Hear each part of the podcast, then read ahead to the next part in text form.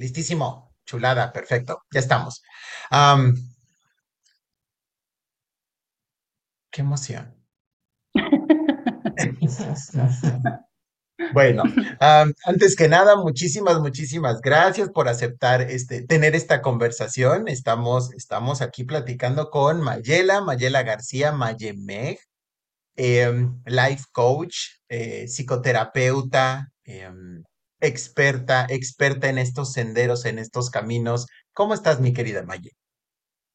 Bien, bien, bien, muy bien. Y primero, también gracias por la invitación a tener esta charla. Va a estar interesante. El tema, el tema del día de hoy es espiritualidad. Ándale, andamos con todo, Maye. Oye, y bueno, de entrada, ¿qué es la espiritualidad? ¿Cómo, tú cómo entiendes esto de espiritualidad?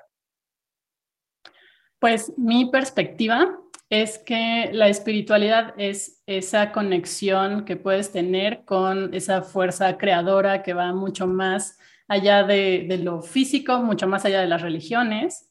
Es, digamos, una relación más personal con esa fuerza que crea todo, ¿no? De donde todo viene y a donde todo va. Me encanta. Em, cuando, fíjate que en algún momento a mí me, hacían la misma pregunta del, oye, ¿y qué onda con la espiritualidad? Eh, me costó trabajo abarcar el, alcance semántico del concepto, me costó trabajo. Y fíjate que noté que la mayoría de las personas que están en contacto con su espiritualidad, am, también están en contacto con su parte intuitiva y que esta, y que esta intuición es capaz de percibir los indicios sutiles del sistema en el que estamos inmersos. Es decir, am, estamos al final en un planeta, estamos en un sistema solar, estamos en un universo, ¿no? Que tiene sus propias reglas, que tiene sus ciclos. Em, hay momentos en los que es primavera, verano, otoño, invierno y cada ciclo em, tiene sus propias características, muchas de las cuales son tan sutiles, pequeñas variaciones en la velocidad a la que va el planeta, variaciones en las eh, la intensidad con la que llega, ¿no? Este, el sol, ¿no? Em, la intensidad con la que sopla el viento, la intensidad con la que, etcétera, ¿no? Incluso los, la, atracción de los campos gravitacionales, por ejemplo, de la Luna. Son cambios, son variaciones muy sutiles de las que normalmente no nos damos cuenta. Y cuando tenemos desarrollado este canal espiritual y por lo tanto estamos conectados con nuestra intuición, ¿no? Muy hemisferio derecho somos capaces de percibir estas variaciones y usarlas en nuestro proceso de toma de decisiones, ¿no? Entonces, conectando un poquito con lo que tú dices, me queda claro que hay una fuerza organizadora de todo lo que existe y todo lo que no existe también, ¿no? Ya luego nos metemos con esa parte, pero Pero hay una fuente y esta fuente lo organiza todo y se le puede llamar como sea y puede ser consciente o inconsciente según los, los eh, valores de cada quien. Yo creo que es consciente y creo que en la medida en la que estamos en contacto con estas variaciones, con estos eh, pequeños indicios y lo usamos para tomar decisiones, aunque no nos demos totalmente cuenta, es decir, aunque no llegue a corteza cerebral y digamos, ah, estoy tomando esta decisión porque creo que es un momento favorable porque las ondas electromagnéticas, ¿no? Porque creo que viene el ciclo, em, creo que es el momento de pedirle permiso a mi jefe, porque percibo que, su, que sus niveles hormonales se encuentran en el punto adecuado como para que reciba mi petición de forma, o sea, creo que no llega a ese nivel, pero creo que en la medida en la que lo incorporamos en nuestra toma de decisiones, estamos más en armonía con esa fuente y con esos mensajes sutiles, con esas variaciones, y eso nos hace fluir mejor. ¿Qué piensas de mi discurso? Pues sí, o sea, es que estar en contacto con la espiritualidad va, sí, como dices, de la mano con la intuición, eh, porque al final la intuición es escuchar esa sabiduría interna que está conectada con todo eso, ¿no? Así que sí, va de la mano.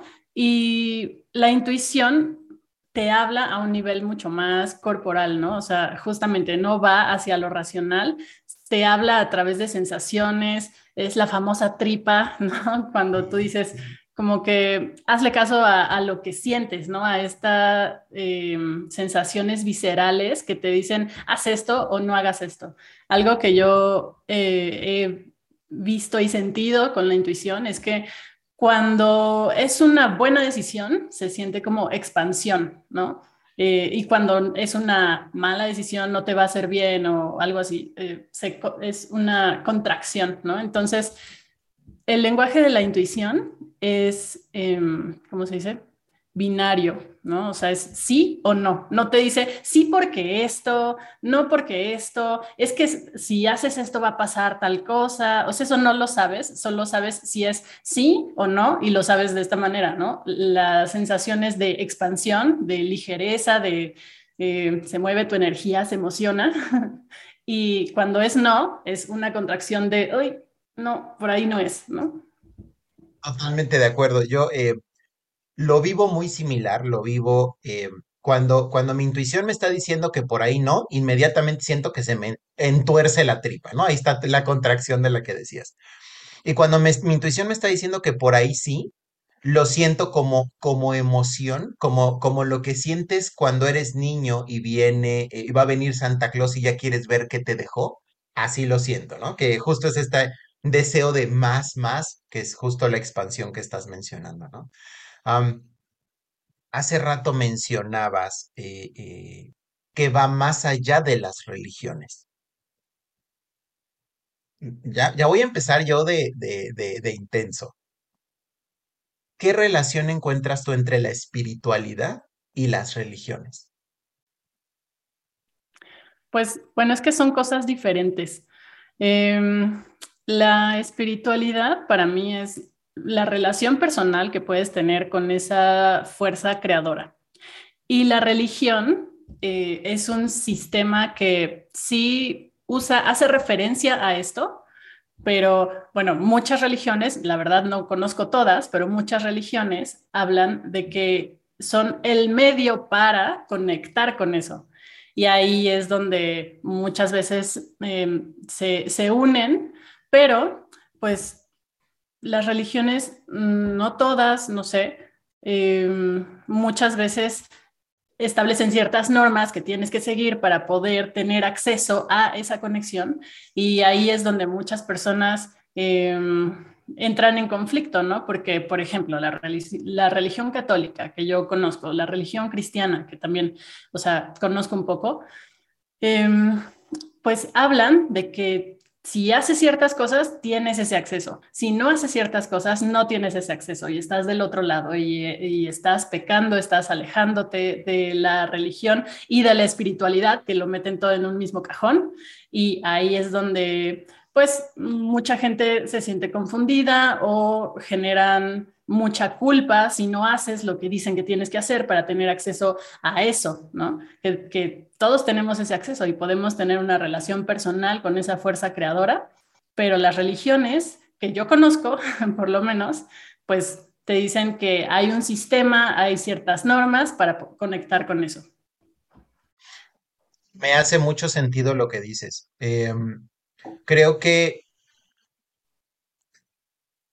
creo que las religiones es cuando mete, eh, ocurren cuando metemos la parte lógico y racional, cuando metemos al hemisferio izquierdo en la ecuación, ¿no? Creo que todos como, como individuos estamos en un proceso de despertar espiritual y de evolución personal. Todos estamos, ya sea que sepamos o no sepamos, nos demos cuenta o no nos demos cuenta. Y creo que cuando un individuo en su proceso de despertar se da cuenta de ciertas cosas, pues la única verdad que conoce es la propia, porque nuevamente es un camino intuitivo y no necesariamente es tan consciente. Entonces, si yo encontré una gran verdad, que para mí es una gran verdad, porque yo la descubrí, yo la viví y a mí me hace todo el sentido del mundo, si yo la encontré de esta forma, pues entonces Puede ser que se me meta a mi lado izquierdo y que diga esa es la forma.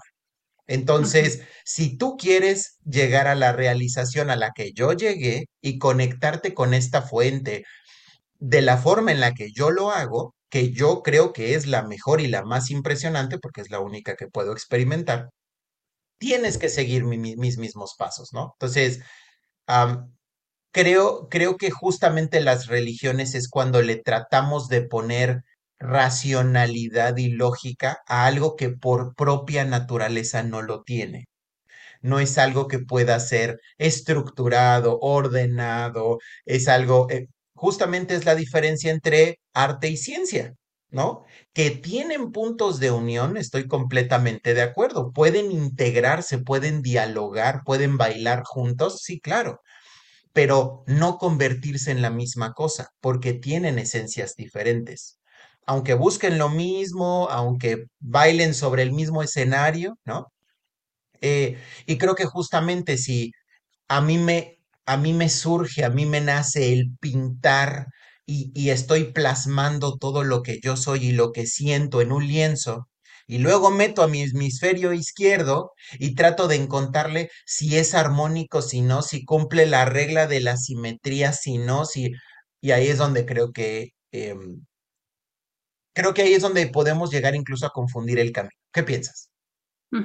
Sí, tiene mucho sentido. Y ahorita que dices eso, eh, me vino a la mente que la intuición no se equivoca, ¿no? O sea, no se equivoca. Sabe lo que, bueno, es esa información que viene de esta conexión mucho más grande, con algo mucho más grande, y sabe las respuestas. Tiene información que nosotros a nivel racional no tenemos.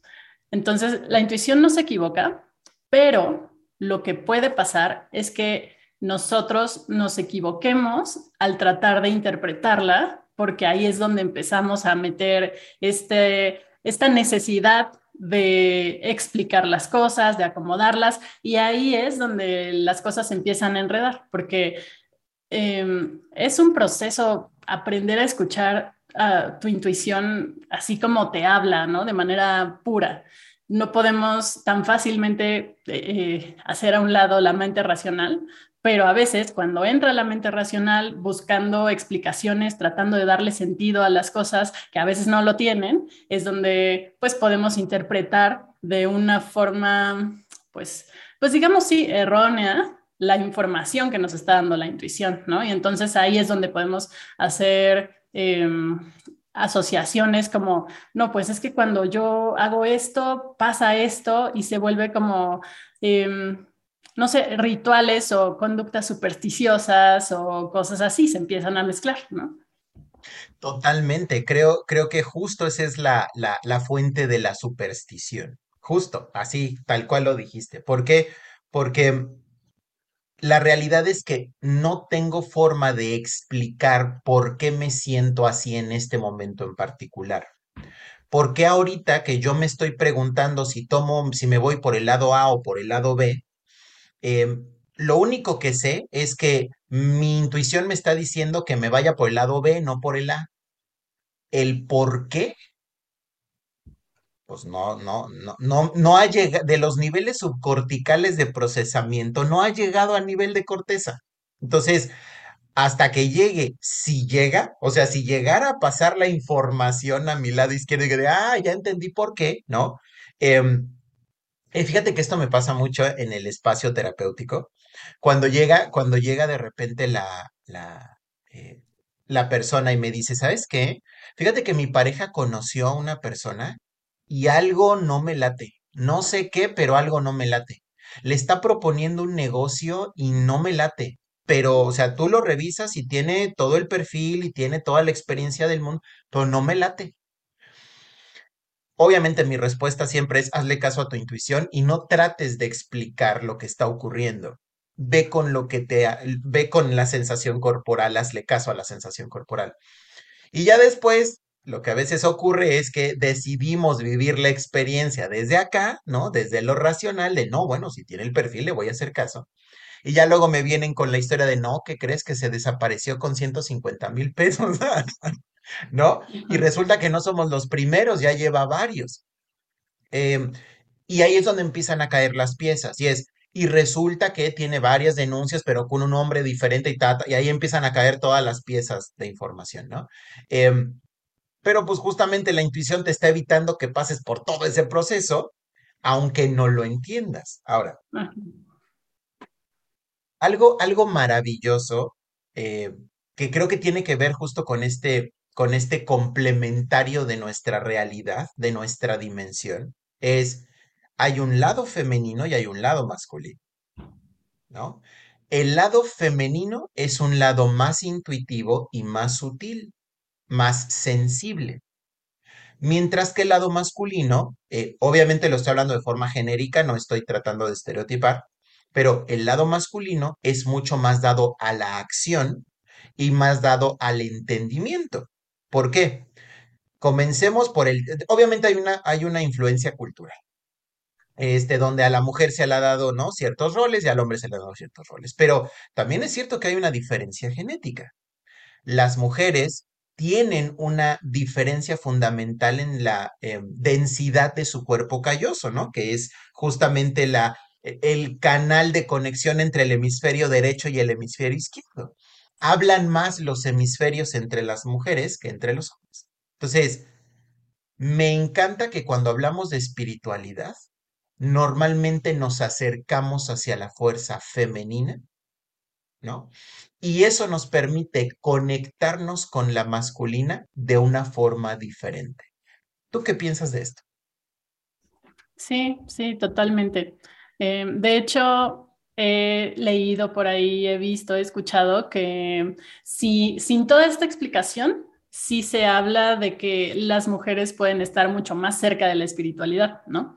Y pues sí, en, en este sentido, sí, porque están más, más, suelen estar solemos estar más conectadas con esa sensibilidad, esa sutileza y todo esto, ¿no? Pero eso no quiere decir que los hombres no puedan conectar con eso, porque al final ambos, hombres y mujeres, tenemos ambas energías en nosotros, ¿no? Son energías complementarias y la cuestión no es tampoco equilibrarlas y que queden a la par, sino saber cuándo y para qué acercarte o usar tu energía femenina y cuándo y para qué acercarte y usar tu energía masculina, ¿no? O sea, habrá momentos donde la energía femenina es más mm, la que te puede ayudar más, no sé, en un espacio terapéutico a conectar con la otra persona, a conectar con tu intuición. Y habrá momentos donde es importante ir más hacia la acción, ¿no? A activar esta energía masculina que te permita, pues, lograr objetivos o cosas así. Así que, pues sí, es, es, es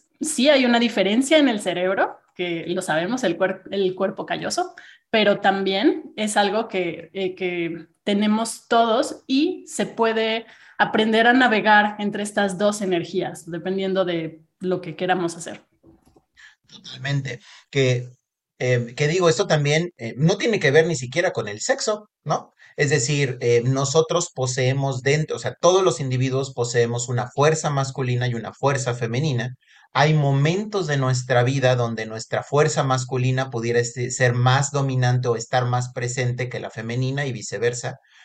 Em, y justamente lo que parte de lo que busca la espiritualidad es la integración. Es decir, si yo ahorita me estoy sintiendo más conectado con mi fuerza masculina, no tengo que olvidar que también tengo la fuerza femenina ahí y que también me puede servir. ¿No? mi sistema está escogiendo en ese momento que la mejor forma de adaptarme al medio es usando mi fuerza masculina. Pero quien va a guiar mi fuerza masculina es la femenina. Voy a regresar y, mm, sí, voy a regresar y voy a meter la, parte ñoña, ¿no? hemisferio derecho, parte femenina también, parte intuitiva, ¿no? Para mí, esta es nuestra brújula. Esta nos dice, ¿para dónde? ¿No? Mientras que este nos dice, ¿y cómo? ¿No? Quiero llegar a la luna. ¿Y cómo le hago? ¿No? quiero formar una familia de estas características. ¿Y cómo se hace eso tú? ¿No? Entonces, em, parte incluso de las, de las eh, de las explicaciones que yo he llegado a leer en distintos tipos de textos, no solamente los académicos y los psicológicos, está en aquí radica nuestra fuerza de cuidar, de proteger, mientras que aquí está la de transformar. ¿No? Entonces, hay momentos de nuestra vida donde lo que, lo que requerimos y lo que requiere nuestro ecosistema es cuidado, predominantemente cuidado, porque siempre hay que tener cuidado, ¿no? Y hay momentos de mi vida, de mi ecosistema, de mí mismo misma, donde lo que necesito es transformación, lo cual me conecta, y aquí ya me voy a poner metafísico, esotérico, pero para eso abrimos el espacio, ¿qué no? échale. échale. que aquí es donde podemos meter las otras fuerzas, ¿no? Las fuerzas fundamentales, que son la fuerza del orden y el caos. Las cuales danzan desde lo masculino y desde lo femenino. Es decir, hay momentos en donde el caos es lo que cuida. Hay momentos que el caos, ¿no? Es lo que transforma. Hay momentos donde es viceversa, donde es el orden. Pensemos en una enfermedad, ¿no?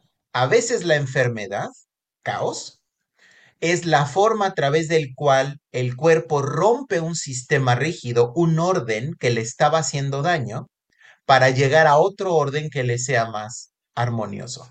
¿Qué piensas de esto, querida amiga?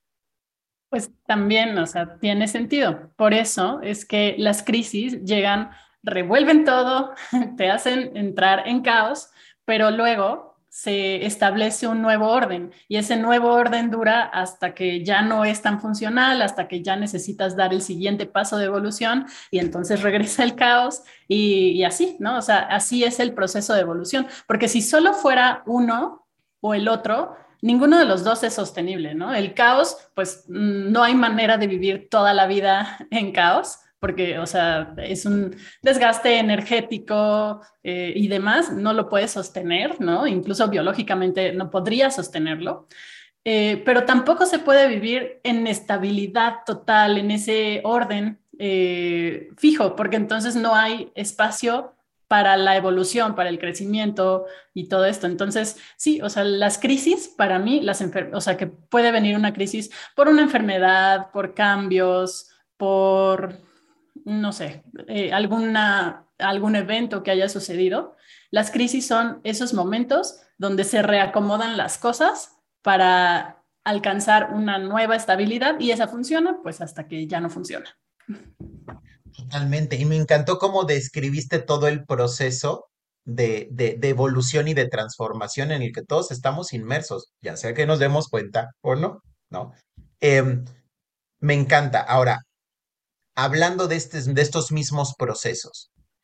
Em, ha estado como muy en boga, muy en moda y, y para mí, desde mi opinión, y qué bueno, este tema de las medicinas ancestrales, las sustancias, que si el, que si la ayahuasca, que si el peyote, que si el bufo alvarius y que si el LSD. desde tu perspectiva, ¿tiene alguna relación la espiritualidad con estas sustancias?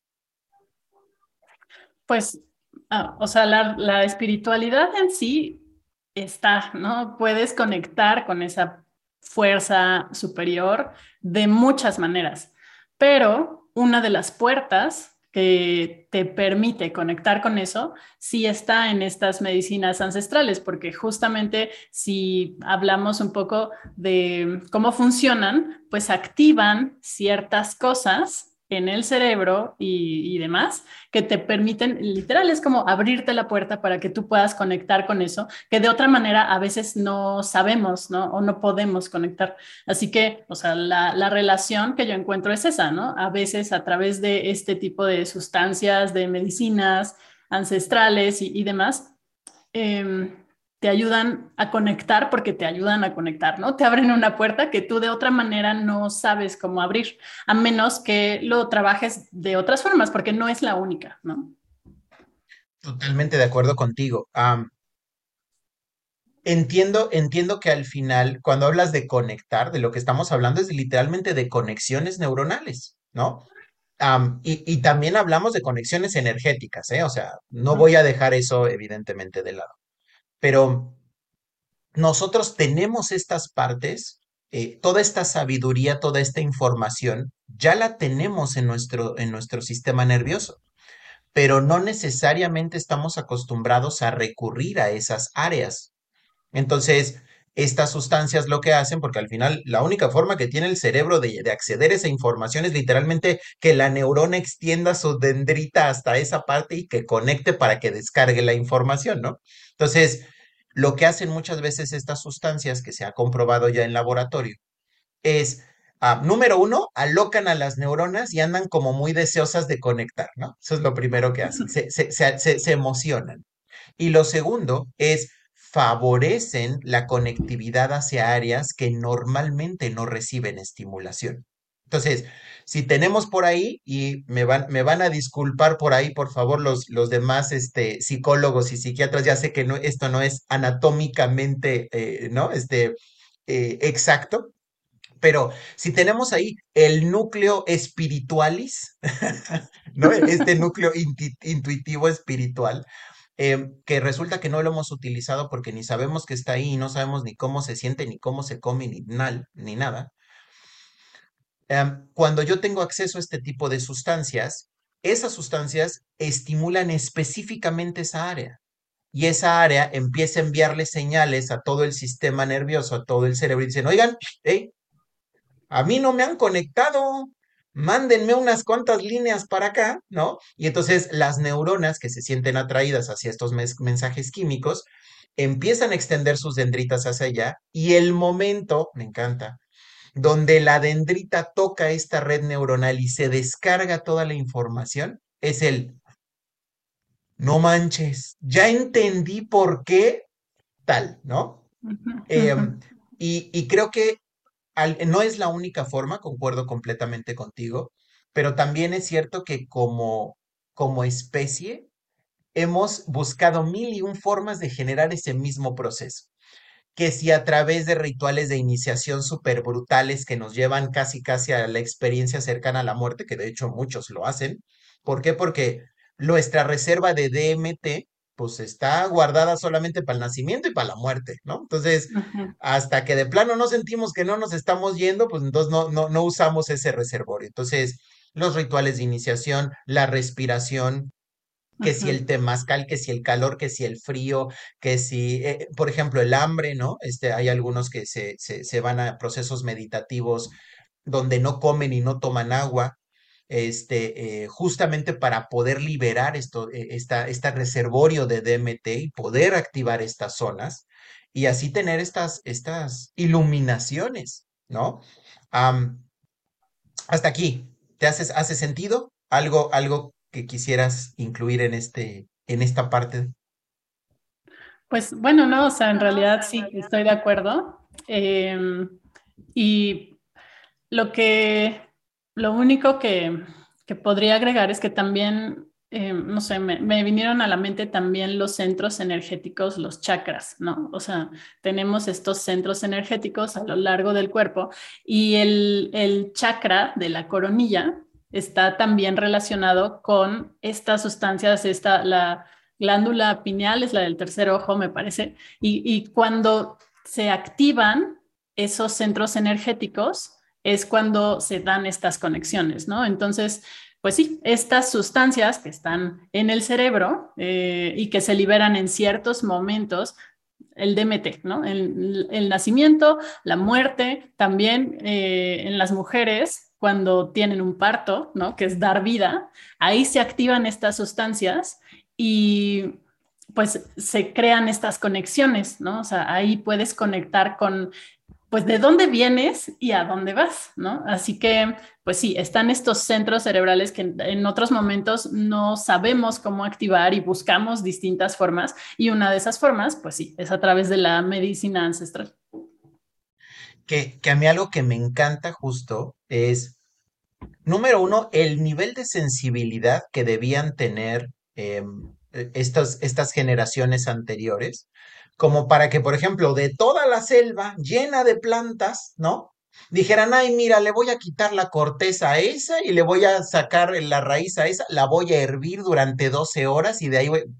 O sea, qué maravilla de justo de esta, de esta intuición, esta sensibilidad, ¿no? Donde pues, la información está ahí y, y, y está ahí y al final yo estoy conectado con esa información porque venimos del mismo lado y si yo tengo claro lo que necesito, obviamente estoy hablando a nivel eh, sistema, pues este sistema va a buscar lo que necesite, ya sea que yo me dé cuenta o no, ¿no?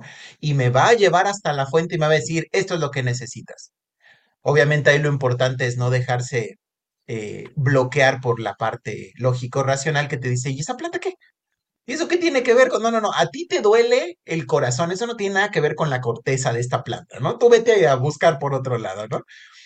Em, incluso, por ejemplo, con el bufo, ¿no? O sea, como en la vida andar caminando por ahí, decir, ay, mira ese, ese sapo que se petrifica, ¿no? Durante la época seca, ay, le voy a raspar la espalda y lo voy a fumar. O sea, lo voy a untar y me lo voy a desayunar. O sea, que, que qué maravilla. Y como es, por ejemplo, el peyote, ¿no?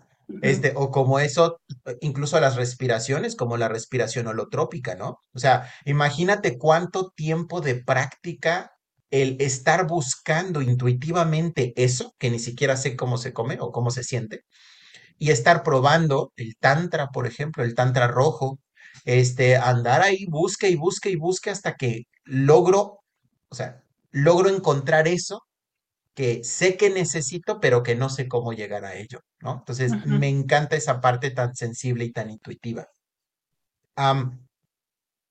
pregunta, ¿alguna vez has tenido contacto con, con estas medicinas ancestrales?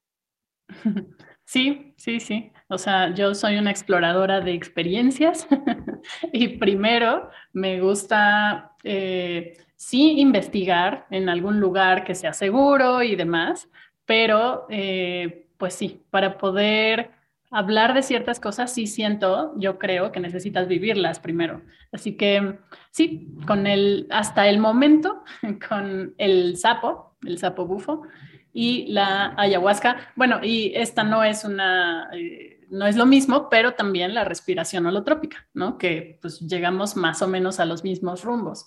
Entonces, sí, sí he tenido la experiencia. Y ¿Qué se siente? ¿Qué ocurrió? Hasta donde nos quieras compartir, ¿cómo, cómo estuvo ese proceso? Pues bueno, em, respecto a, o sea, voy a hablar un poquito de los tres, ¿no?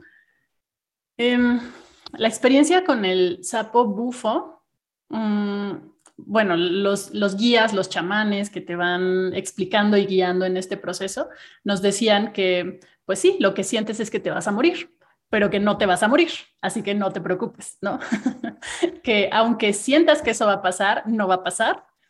Y lo que decían es, no te resistas, porque si te resistes, puede ser una experiencia como más, más difícil, ¿no? O sea, tú, tú mismo al resistirte, eh, pues bloqueas el, eh, pues la experiencia en sí.